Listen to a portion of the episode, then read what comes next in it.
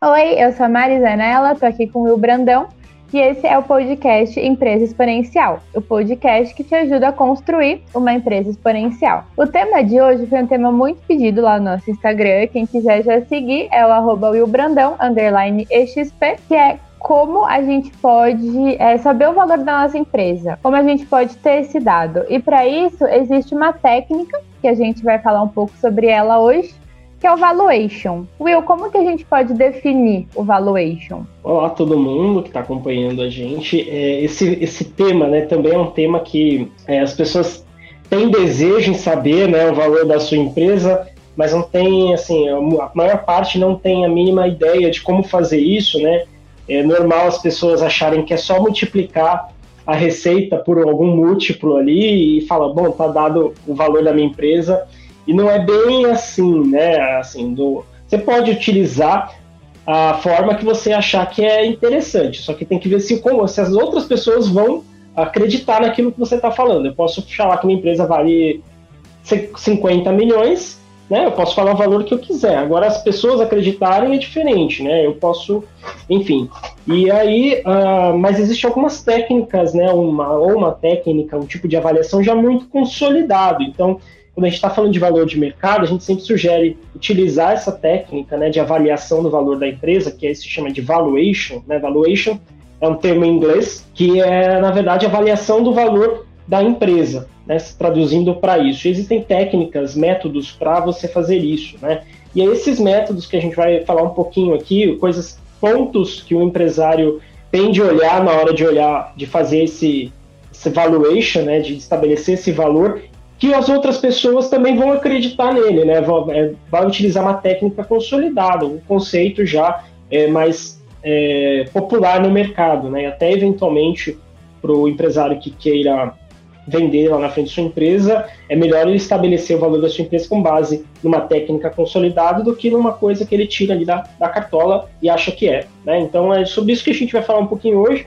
Mas antes até de falar né, de como essa técnica, Mari, é, para falar de valor de mercado, né, o valor da empresa, uh, em geral a gente tem que ter um propósito por trás. Né? Por que fazer esse estabelecimento de valor da empresa?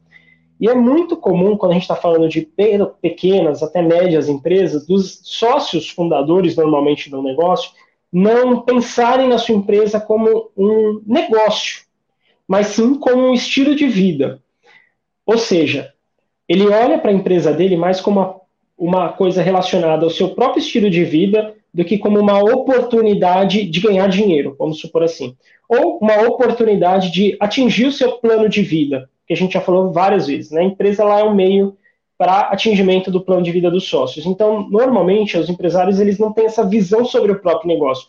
Tem aquele apego emocional, né? E tá tudo certo, só que ele não tem aquela visão de que momento que existir novas oportunidades no mercado, aquela empresa ela já não vai ser a melhor opção para ele, né? E às vezes, quando o sócio ele não tem essa visão de que a empresa é um negócio e de que a empresa é um meio para ele atingir o objetivo de vida dele, ele acaba passando por alguns momentos de baixa do negócio, o qual se o empresário ele se apega nesse momento de baixa, ele se desmotiva, se frustra, não consegue sair, a empresa dele tende a quebrar. E aí ele vai estar tá novamente num patamar ali do zero para começar um outro negócio eventualmente. Então é sempre legal, o dono da pequena, média empresa, seja aquele que já está começando, aquele que já tem algum tempo, ele começar a pensar no negócio dele, da empresa dele, como um negócio, que é um negócio que transaciona. Né? É um produto que se transaciona. Então, no momento que tiver, por exemplo, pessoas interessadas naquele produto, que ele possa vender. E é algo que dificilmente o empresário pensa quando ele está com a administração ali do negócio, quando ele funda a empresa. Tá? Mas existe essa oportunidade. E é muito melhor você vender a sua empresa para alguém que esteja disposto a assumir aquele risco, assumir aquele trabalho e te pagar pelo que você já construiu até aqui, do que simplesmente você se frustrar porque a empresa está no momento ruim, você já está cansado talvez de atuar operacionalmente, ou então está querendo se colocar num outro projeto e não consegue, a empresa ela vai o quê? Declinando, né? ela vai decaindo, ela se torna uma empresa decadente até o momento que realmente ela quebra. Então, valuation ele é uma forma de você já começar a pensar em vender a sua empresa, a partir da definição do valor atual e da onde você quer, e do valor que você quer chegar para vendê-la. Né? Então, é, acho que antes de se pensar aqui de como é a técnica efetivamente, a gente precisa trabalhar essa mentalidade um pouquinho de que a empresa é um produto, é um negócio que está lá enquanto está fazendo sentido para o dono, né? Legal. Se não tiver mais fazendo sentido para o dono, provavelmente não está mais fazendo sentido para o mercado, não está fazendo mais sentido para os funcionários, não faz sentido manter o negócio, né? Uh, beleza. Dito isto, dito isto, é, o que, que é valuation, né? Então, de uma forma mais prática, o valuation ele é um cálculo realizado onde se estabelece o valor da empresa através de variáveis, ou seja, fatores que são olhados ali na empresa de forma projetada, tá? Então a gente pega, por exemplo, a Will, é, como eu falei, né, de traçar o faturamento ali vezes um multiplicador e achar que aquele é o valor da empresa. Isso você está pegando uma variável do seu negócio, mas será que ela é a melhor variável para você definir o valor? No final das contas, o que importa? A tua empresa faturar ou a tua empresa dar resultado para você, dar lucro no final das contas? Uma empresa que fatura muito e não dá lucro, qual é o valor daquela empresa? Se você só utilizar a ótica de olhar o faturamento, você vai achar que a empresa tem valor. Agora, se você utilizar as óticas de receita contrabalanceada com resultado, você vai ver que aquela empresa talvez não tenha valor, né? não tenha o valor que você deseja. Então, é importante você trabalhar cálculo de várias variáveis, você trabalha isso de forma projetada, não é pegar só o atual e falar, isso aqui é a minha realidade, daqui para frente eu vou traçar um, uma projeção disso. Não, existem também algumas, algumas ferramentas, algumas técnicas que precisam ser utilizadas da melhor forma para você chegar né, nesse número final que faça sentido para o mercado. Em quais outros casos é importante fazer evaluation da empresa? Ou é só quando for vender? Na verdade, eu diria que a evaluation seria o ideal ser feito anualmente, né?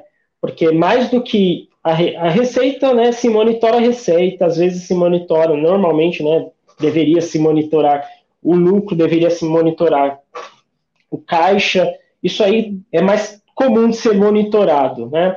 Só que, como eu falei, né, a valuation, o valor da sua empresa não é só uma variável, são várias variáveis sendo observadas. Então, se você pudesse, por exemplo, traçar o valor da sua empresa, pudesse ter alguém que fizesse esse cálculo anualmente, você saberia se a sua empresa está, é, no final das contas, gerando valor né, para os sócios de fato.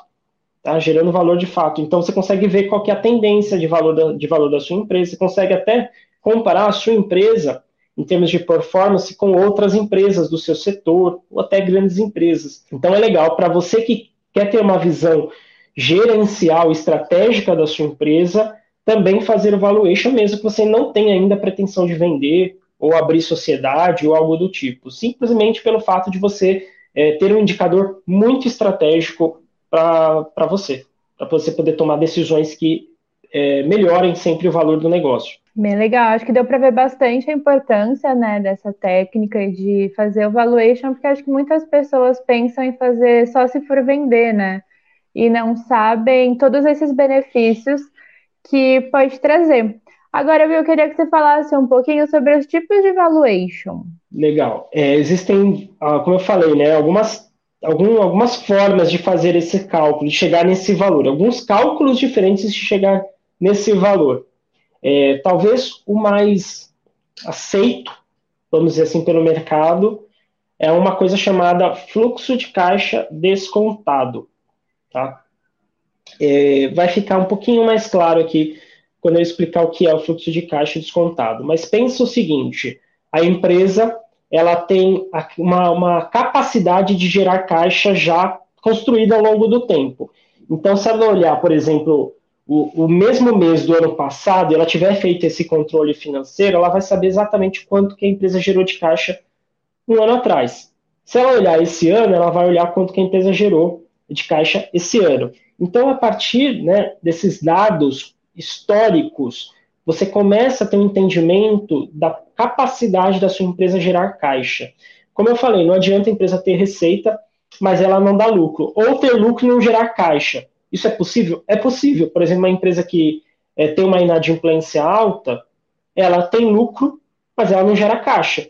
Ou seja, ela, ela vendeu e ela comprou, mas ela não recebeu. Ou então uma empresa que trabalha com muito prazo para os seus clientes também dificilmente vai gerar caixa.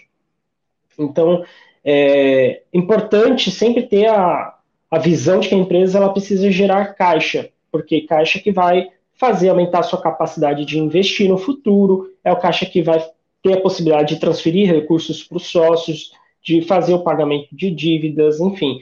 É o caixa que vai ser responsável por tudo isso. Então, o caixa é muito importante ser monitorado. E o que, que é o fluxo de caixa? É um fluxo de fato, de, da, uma visão ou diária, ou mensal, ou anual, de como está sendo o caixa, como está performando a geração de caixa da sua empresa. Então, o que, que você pode fazer? Né? Quando a gente fala de fazer uma projeção, a gente tem que estabelecer algumas premissas para isso. Né? Então, eu não posso simplesmente falar assim, ó, eu tenho meus dados históricos de caixa, eu já sei quanto eu, vai, na média, quanto que eu recebo, quanto eu vendo, o quanto eu pago, o quanto eu compro e o que sobra de caixa no final das contas. Tem uma média. Eu posso simplesmente utilizar essa média como referência daqui para frente? Não necessariamente, porque uh, não é porque isso aconteceu no passado que deve acontecer no futuro. Provavelmente o seu cenário futuro vai ser diferente. Por quê? Ah, porque o mercado muda, porque entram novos concorrentes, saem concorrentes, porque a demanda aumenta, a demanda diminui, porque acontece, porque a economia muda, às vezes a economia está com um crescimento, às vezes ela está numa deflação, às vezes é, numa recessão, às vezes a, a inflação está alta, às vezes a inflação está baixa, isso muda os seus custos, enfim. Então você não adianta só achar que o que aconteceu lá da, de, de trás para cá vai acontecer daqui para frente. Então você precisa estabelecer algumas premissas. Então a primeira premissa que você precisa é, estabelecer é qual é a provável taxa de crescimento da minha empresa, em termos de venda, em termos de receita, tá? Então, você vai ter que buscar essa informação. Não é um, apesar de ser uma explicação até de certa forma intuitiva, demanda-se trabalho, demanda-se estudo, né? Mas aí você vai falar o seguinte: aconteceu disso para cá, daqui para frente eu estimo que eu vou ter uma taxa de crescimento de 10% ao ano. Essa é a minha estimativa, é o que eu vou buscar, por exemplo, né? E aí essa, essa taxa ela tem que estar coerente. Não adianta falar que eu vou dobrar meu faturamento todo ano, porque isso não vai estar coerente com nenhum indicador de mercado, né? A não sei que você esteja no negócio de alta escalabilidade, uma startup, mercado novo, etc. Mas vamos supor que você esteja no mercado, tem uma, vamos colocar aqui, eu tenho uma loja, eu tenho um restaurante. Eu tenho um restaurante. Meu restaurante tem aquele fluxo de pessoas já recorrentes passando aqui na frente, tem aquelas tem aqueles aplicativos que as pessoas já conhecem, enfim, eu já tenho aquilo ali estabelecido. Então, eu não, não consigo dobrar o meu tamanho de uma hora para outra, a não ser que eu faça franquia no meu modelo de negócios. Mas aí a gente já está falando de trabalhar com uma premissa de que você vai franquear, ou vai, vai gerar mais escala. Mas vamos supor que você seja, tem seu restaurante, você queira fazer, saber o valor do seu restaurante. Então, você vai colocar uma margem ali, basicamente de talvez aumento de preço e um aumento incremental de novas pessoas entrando no seu negócio, através, sei lá, você vai investir mais em marketing, você vai estar mais presente no mundo digital, você vai conseguir atrair ou vai participar de novos aplicativos, você vai conseguir atrair mais pessoas, você consegue aumentar, sei lá, 10% no ano a tua receita em relação ao ano anterior. Então você vai projetar isso para os próximos anos. E aí você pode projetar isso, por exemplo, para os próximos três anos, você pode projetar isso para os próximos cinco anos. Só que quanto mais longe você projetar, maior a chance de você errar. Faz sentido?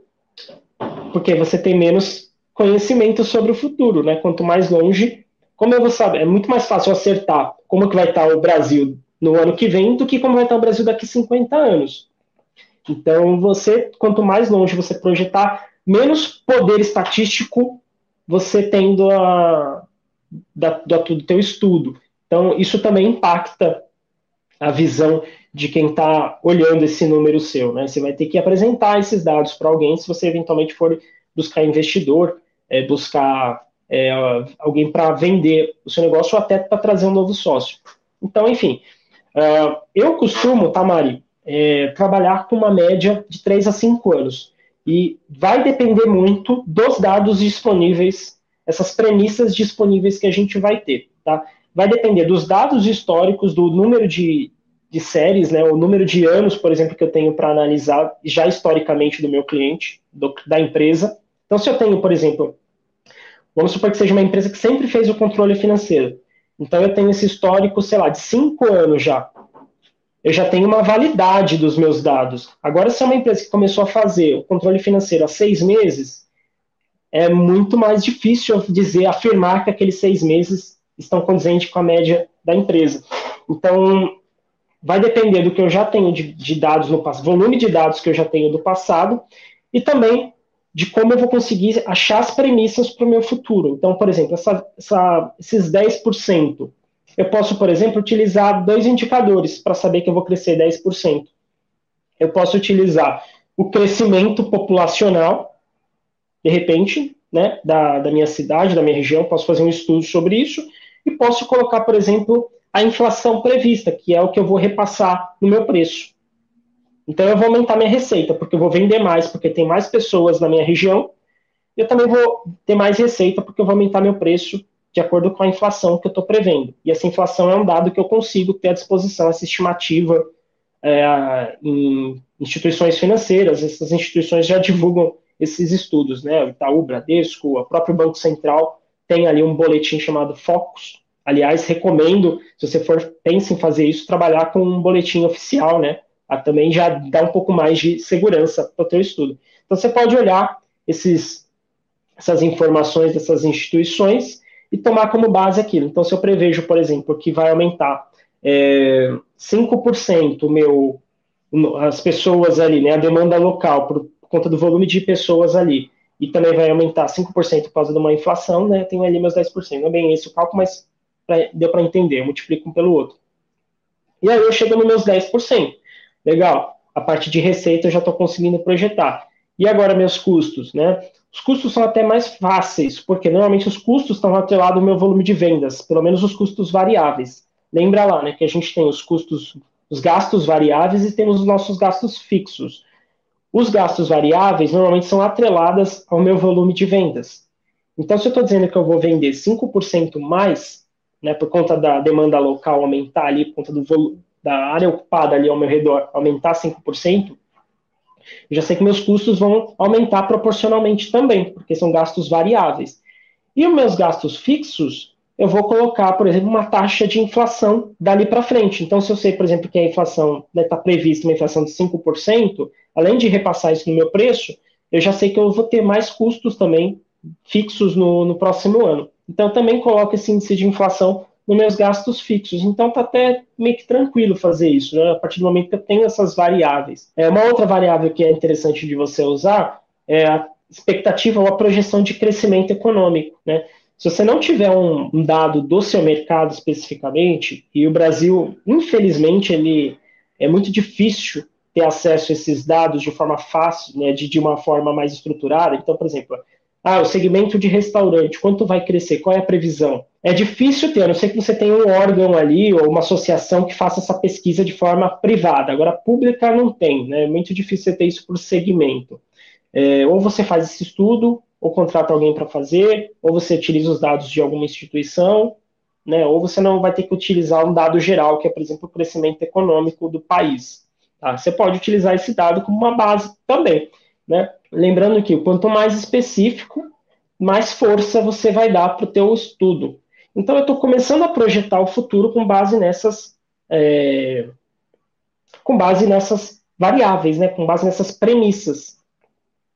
E eu vou projetando, então vou projetando minhas receitas, vou projetando meus custos variáveis, vou projetando meus gastos fixos, vou projetando quanto que eu já tenho previsto a pagar, né? Já tenho, por exemplo, eu já sei que eu tenho, por exemplo, empréstimo por mais cinco anos. Eu já vou colocar é, esses juros mês a mês, ali, ou ano a ano, para o futuro também. Então, eu já vou construindo uma projeção uh, da minha empresa, tá? E a partir do momento que eu tenho meus, minhas receitas, menos minhas saídas, eu tenho ali meu resultado final, o meu fluxo de caixa, né? Como a gente chama. E aí esse fluxo de caixa ele vai dar um resultado ano a ano que eu estou projetando ali, tá? Só que aí vem um grande conceito. Aí vem a chavinha, vem a, vamos dizer assim, a, a grande sacada do negócio. tá? É um detalhe importante. Lembra que eu falei que a técnica chama, o método chama fluxo de caixa descontado. Mas por enquanto eu não descontei nada, eu só projetei. Eu estou projetando. Por que, da onde vem esse descontado, tá? O fato de eu estar investindo na minha empresa, eu estou pegando, vamos supor, a empresa está sobrando 200 mil hoje. Esses 200 mil, eu pego uma parte e deixo na empresa, eu reinvisto na empresa. Vamos supor que eu reinvista 100 mil reais, 50% do que sobrou. O fato de eu estar tá fazendo, eu poderia pegar os 200 e usar, certo? Eu poderia pegar os 200 e usar. Eu sou dono da empresa, eu poderia sabe, pegar todo o lucro do negócio, o fluxo de caixa ali livre e usar para mim. Só que eu deixo na empresa. Eu poderia fazer várias coisas, na verdade. Eu poderia é, pegar para mim e investir em outra empresa. Eu poderia pegar é, para mim investir em algum investimento financeiro, deixar no banco. Eu poderia pegar para mim, gastar com qualquer coisa, ou eu poderia deixar na empresa para o negócio crescer. Que a gente sempre, claro, é, sempre orienta né, o cliente a deixar uma reserva, uma parte do fluxo de caixa para reinvestir no negócio, porque é o que vai permitir, no podcast de, de investimento a gente falou, né? Investimento é igual crescimento. Então, para crescer, você precisa investir. Então, você deixa uma parte para continuar investindo na sua empresa no futuro. E aí, o fato de eu poderia pegar os 200, mas eu deixo 100, eu estou adicionando um elemento ali que é um custo de oportunidade. Eu poderia pegar esses mesmos 100 e colocar em outro negócio. Mas estou deixando lá na minha empresa. Então, é um custo que as pessoas às vezes não contabilizam, que é o custo de oportunidade. Às vezes é o maior custo da empresa. Então, por exemplo, eu vamos supor que eu tenho, eu poderia pegar esses 100 mil e comprar um restaurante do meu lado. Então, eu poderia pegar esses 100 mil reais e investir numa outra empresa. Por exemplo, um restaurante meu vizinho aqui. Então eu vou lá, pego esse 100 mil e poderia colocar dinheiro na empresa dele, ao invés de colocar na minha e comprar a empresa dele. E a empresa dele me daria um retorno, certo? A empresa do meu vizinho me daria um retorno. Só que eu estou deixando de comprar a empresa do meu vizinho e estou investindo na minha. Então eu tenho que descontar esse custo de oportunidade. Eu tenho que descontar. Eu poderia pegar simplesmente meu dinheiro também e colocar numa. Vamos supor, hoje tem um negócio chamado é, ação. Eu poderia pegar meu dinheiro, meus 100 mil reais ali que eu vou deixar na empresa, em vez de deixar na empresa, eu poderia colocar numa ação, por exemplo, do segmento alimentício, que é o segmento, mesmo segmento que eu trabalho. Sem fazer nada, basicamente, né, entre aspas, sem fazer nada, eu conseguiria ter, receber dividendos dessa, dessas ações que eu estou comprando. Né? Então, mas eu não estou fazendo isso eu estou deixando na empresa. Então, eu estou abrindo mão de uma outra oportunidade de investimento. E esse custo de oportunidade tem que ser é, contabilizado, tá? Então, bom, o fato de eu não, eu não, eu não estar ganhando com outros negócios, eu tenho que descontar do retorno que a minha empresa está dando. Faz sentido? Então, se eu projetei que em, três anos ela vai me dar retorno, já perdi as contas aqui, mas vamos supor que seja 400 mil reais no total. É, em três anos ela vai me dar 400 mil reais no total. Eu tenho que descontar por essa taxa que eu já teria investindo em outras coisas. Tá? Por isso que chama fluxo de caixa descontado. Eu vou descontar essa taxa de atratividade também. E aí eu vou chegar então no meu é, fluxo de caixa descontado, tá? Só que aí tem um porém adicional ali, que é uma vez que eu tenho, eu fiz essas projeções, eu não consigo. A empresa ela tem data para acabar, normalmente? Não. Não. Então você pensa que a empresa é uma coisa perpétua. Você funda a empresa pensando na perpetuidade da empresa. E como é que eu faço para calcular, projetar infinitos anos, se eu não sei quando ela vai, né? Se eu não sei quando ela vai acabar, eu não sei como, como é que eu projeto isso infinitos anos. Não tenho como projetar isso, mas existe uma fórmula também para fazer isso, que é a fórmula de valor perpétuo do negócio, tá? Valor perpétuo ou valor da perpetuidade. É uma fórmula que você adiciona, então você projetou os, os próximos anos, a partir do momento que você não consegue projetar mais, você estabelece esse valor da perpetuidade da tua empresa tá? valor presente da perpetuidade, que é o valor que você vai entender que sua empresa pode valer, vale considerando a perpetuidade do negócio. Tá? é, também é uma fórmula, é, para não ficar muito chato, né, muito técnico aqui a, a explicação. É, sugiro, né, quem tiver dúvida pode perguntar especificamente, de repente a gente pode deixar nos comentários, ou também pesquisa aí no Google, enfim, vai, vai ter uma noção, né? O que eu estou falando aqui é talvez algum tempo de experiência possa parecer mais prático, mais fácil, mas demanda ali um estudo, como eu falei, um aprendizado técnico, tá? Então, aí você, você então vai somar esse valor perpétuo que você está calculando, mais o valor que você projetou descontado. E aí você vai ter, então, o seu valuation ou o valor do seu negócio. Tá? Então, essa técnica que você pode usar. Existem, essa é a que eu mais indico, existem outras, né? Existem, por exemplo, as, algumas empresas, elas pegam, que até mais seria até mais prático, talvez para quem está ouvindo, que é pegar o lucro operacional da empresa, né? Aquele lucro receita menos custos, varia, menos custos, menos despesas, é o seu lucro operacional. Você pega aquele lucro operacional, chamado de EBITDA, né, em inglês, uma sigla, e multiplica isso por um fator que é médio do seu mercado. Então, ah, é, eu posso pegar esse lucro operacional e multiplicar por 50, mas esse 50 é condizente com o meu mercado? Meu mercado normalmente tem esse, esse múltiplo meu, de, sobre o EBITDA? Ah, normalmente não. Então, qual é esse qual é esse múltiplo correto? Aí tem que fazer um estudo também de empresas do seu mercado. E aí é mais fácil você trabalhar, nesse caso, olhando empresas grandes, principalmente empresas que têm capital aberto na Bolsa de Valores, porque você consegue é, retirar os demonstrativos financeiros dessas empresas, você consegue olhar o que o mercado está projetando de valor para aquelas empresas multiplicado pelo EBITDA, tá? por, esse, é, por esse lucro operacional. É uma forma de fazer olhando apenas uma variável, né? mas não é a receita. Tá? Olhando a receita, é, assim, uma, uma já sendo bem transparente, dificilmente isso vai ser aceito como algum índice, algum indicador de valor da sua empresa, tá? Então, normalmente você vai trabalhar o lucro operacional ou vai utilizar uma técnica um pouquinho mais sofisticada, que é o fluxo de caixa descontado aqui. Bem legal, e ficou bem explicadinho aí, né? A importância, como a gente pode fazer, o que é.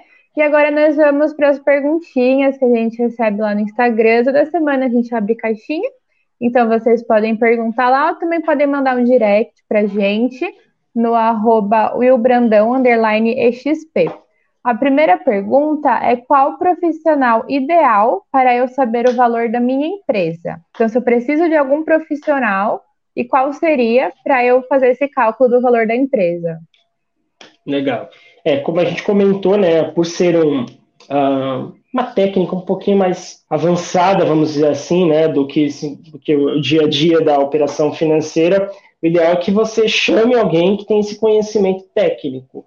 Normalmente, é, consultorias acabam, consultorias financeiras acabam fazendo esse tipo de estudo. Eu já fiz algumas, né? Hoje a gente acaba trabalhando só para clientes internos nesse tipo de serviço, mas é, para clientes internos do BPO, mas, enfim, existem consultorias que são que fazem esse tipo de análise para você, eles vão sentar, vão entender o seu negócio, porque assim, uma coisa é a gente definir o valor, outra coisa é você encontrar comprador, por exemplo, por o preço estabelecido. Então, no final das contas, o valor da sua empresa é o preço que alguém está disposto a pagar. Né? Não adianta a gente ter aqui, a gente está sempre olhando pela ótica do financeiro, né? Essa, esse é o tema do podcast, mas a gente não pode deixar de olhar outros pontos da sua empresa. Por exemplo, a sua empresa ela aguenta é, manter esse ritmo, talvez, de resultado sem você presente? Se não aguenta, bem difícil, né? Então, se você se ela não aguenta sem você, como é que você vai vender a sua empresa? Você vai ter que se vender junto e, na verdade, você não vai conseguir sair do negócio. Então, é importante, por exemplo, o nível de processos do negócio, nível de processo operacional, de processo seletivo, desde a parte de processo seletivo, até a parte de operação de fato do negócio, marketing, vendas, tudo isso. Existe um processo que ele funciona independente da pessoa que está lá.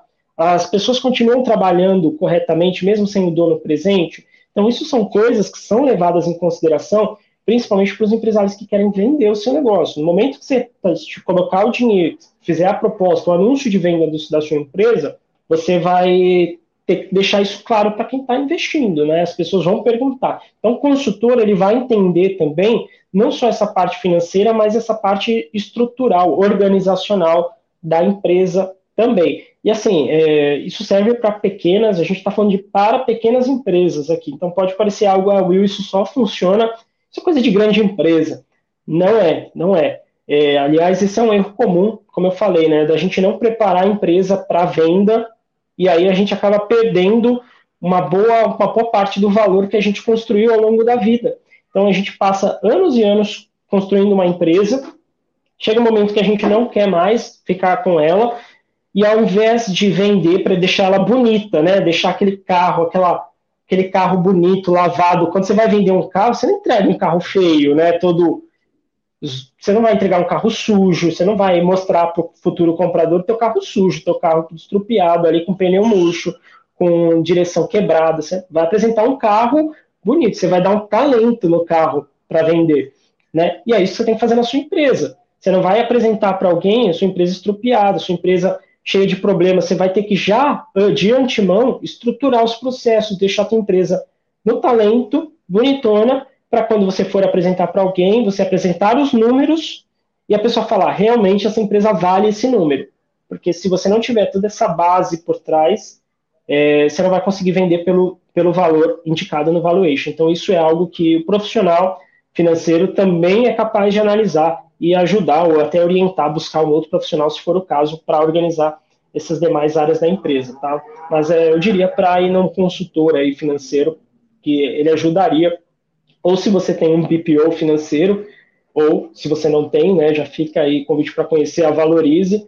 É, nós já fazemos todo o controle financeiro e também temos serviços de valuation para clientes da casa que também querem saber o valor do seu negócio. Bem legal, acho que é muito legal essa comparação com o carro, né? Porque querendo ou não, é uma venda, né? Mesmo que seja a empresa, você está fazendo uma venda, né? Exatamente. E a outra dúvida que a gente recebeu é um ponto que a gente fala bastante, né, dessa parte da organização da empresa, dos dados, de ter esse controle, que é se eu não tiver o histórico dos dados, como eu posso fazer para saber o valor da minha empresa? É, lembra que a gente falou, né? É, tudo aqui, quando a gente fala de valor da empresa, é estabelecer um valor que as pessoas, que o mercado confie naquele valor, tá? Então, o mais importante de tudo é você ter uma. Te... A gente falou da técnica de fazer isso, porque é uma técnica consolidada. Nós falamos de trazer dados históricos do negócio, porque isso deve representar a sua operação, o seu negócio de uma forma geral, né, de uma forma mais é, precisa. Se você não tem dados, tá? Primeira coisa, comece hoje o controle financeiro da empresa. Tá? pequena empresa que não tem ali o seu fluxo de caixa, não tem o seu demonstrativo de resultado bem estruturado, né? A gente já tem podcast falando especificamente sobre cada uma dessas demonstrações. É, começa hoje o controle, na verdade começa ontem, porque uma empresa sem controle financeiro, ela já tende a ter uma performance muito menor do que outras empresas que já têm um controle financeiro estruturado, e além disso, você não vai conseguir ter confiabilidade nos números que você vai mostrar ali para um futuro investidor o comprador do, da tua empresa.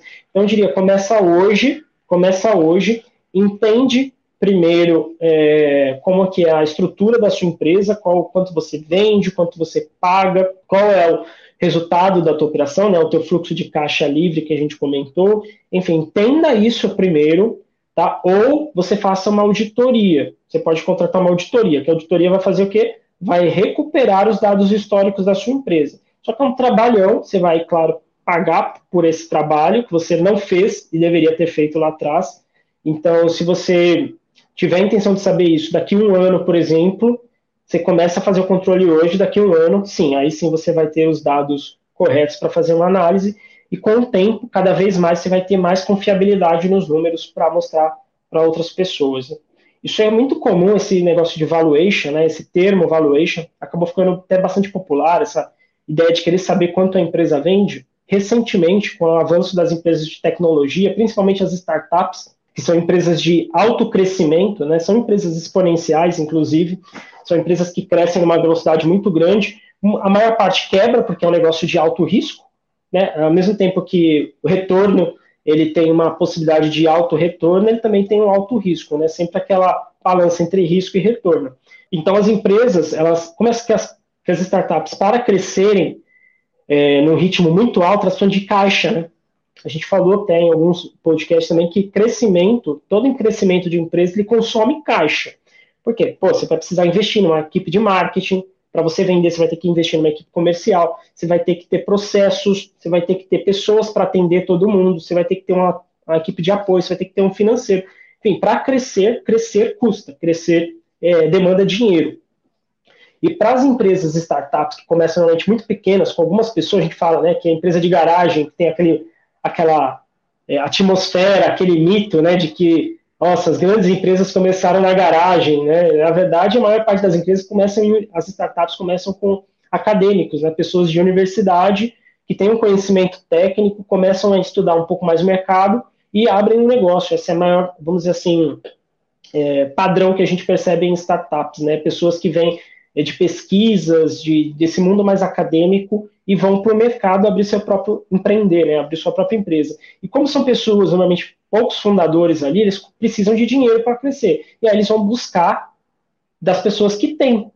E eles vão buscar, então, investidores que estejam dispostos a assumir o risco, colocar dinheiro na empresa. Eu não sei se você já viu aquela série Shark Tank. Já, sim, muito legal. O que, que as empresas estão indo lá fazer? As empresas estão indo lá pedir dinheiro, né? Pedir é, investir, que investidores participem do, do, do, do, potencial do negócio com dinheiro hoje. Né? Tanto é que essa, esse termo valuation, né, muitos deles falam qual é a valuation da sua empresa. Se você pegar ali algum, alguns episódios desse programa, vários deles perguntam né, qual é a valuation da sua empresa. Então, se você, por exemplo, fala que você vai ceder 50% da sua empresa para o investidor por 500 mil reais, você está estabelecendo que o valor da sua empresa é um milhão certo? Você está dando 50% por 500. Então, o valuation fica claro. Só que para chegar nesse 1 milhão, como é que você sabe que sua empresa realmente vale 1 milhão?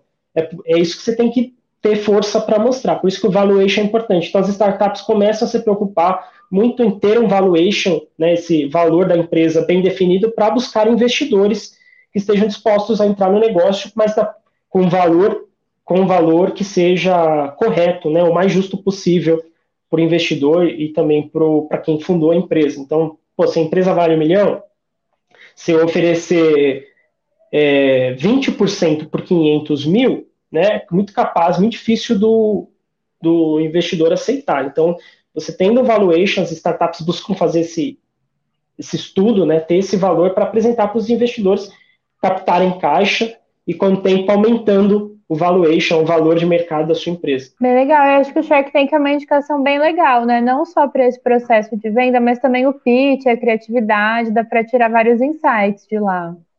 Ah, eu acho sensacional. Tem, tem assim, para quem, quem teve a capa, passa também o, o Shark Tank, tem o Shark Tank brasileiro, que eu não sei se está passando ainda, mas tem também o gringo lá, que o, os caras já são mais pesadões, assim, os caras já vão com mais sangue na veia.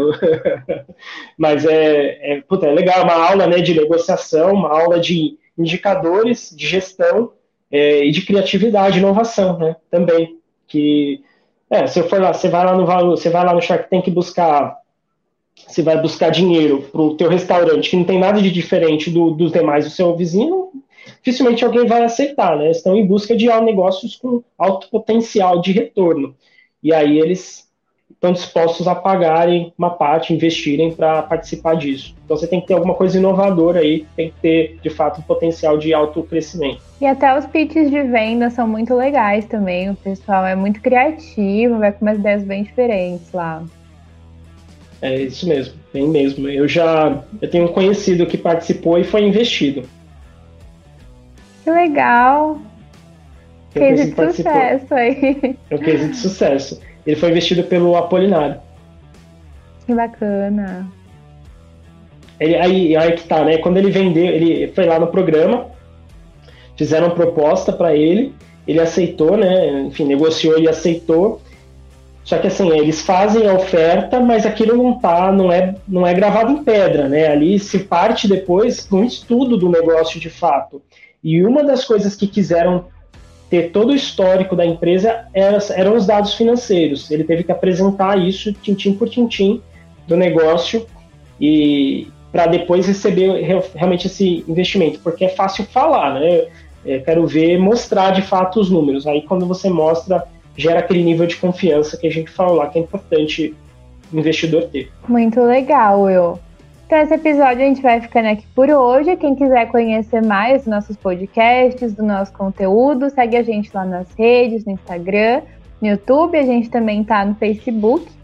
Quem quiser acompanhar lá. Algo mais, Will? Não, é isso, gente. Segue a gente. É um tema, é, vamos dizer assim, né, um pouquinho mais difícil de digerir. É um tema né, um pouquinho mais difícil, mas é uma coisa que muda assim, totalmente a percepção do empresário sobre o próprio negócio quando ele começa a pensar em valor e não em receita. Tá? Isso muda o jogo. Isso muda o jogo.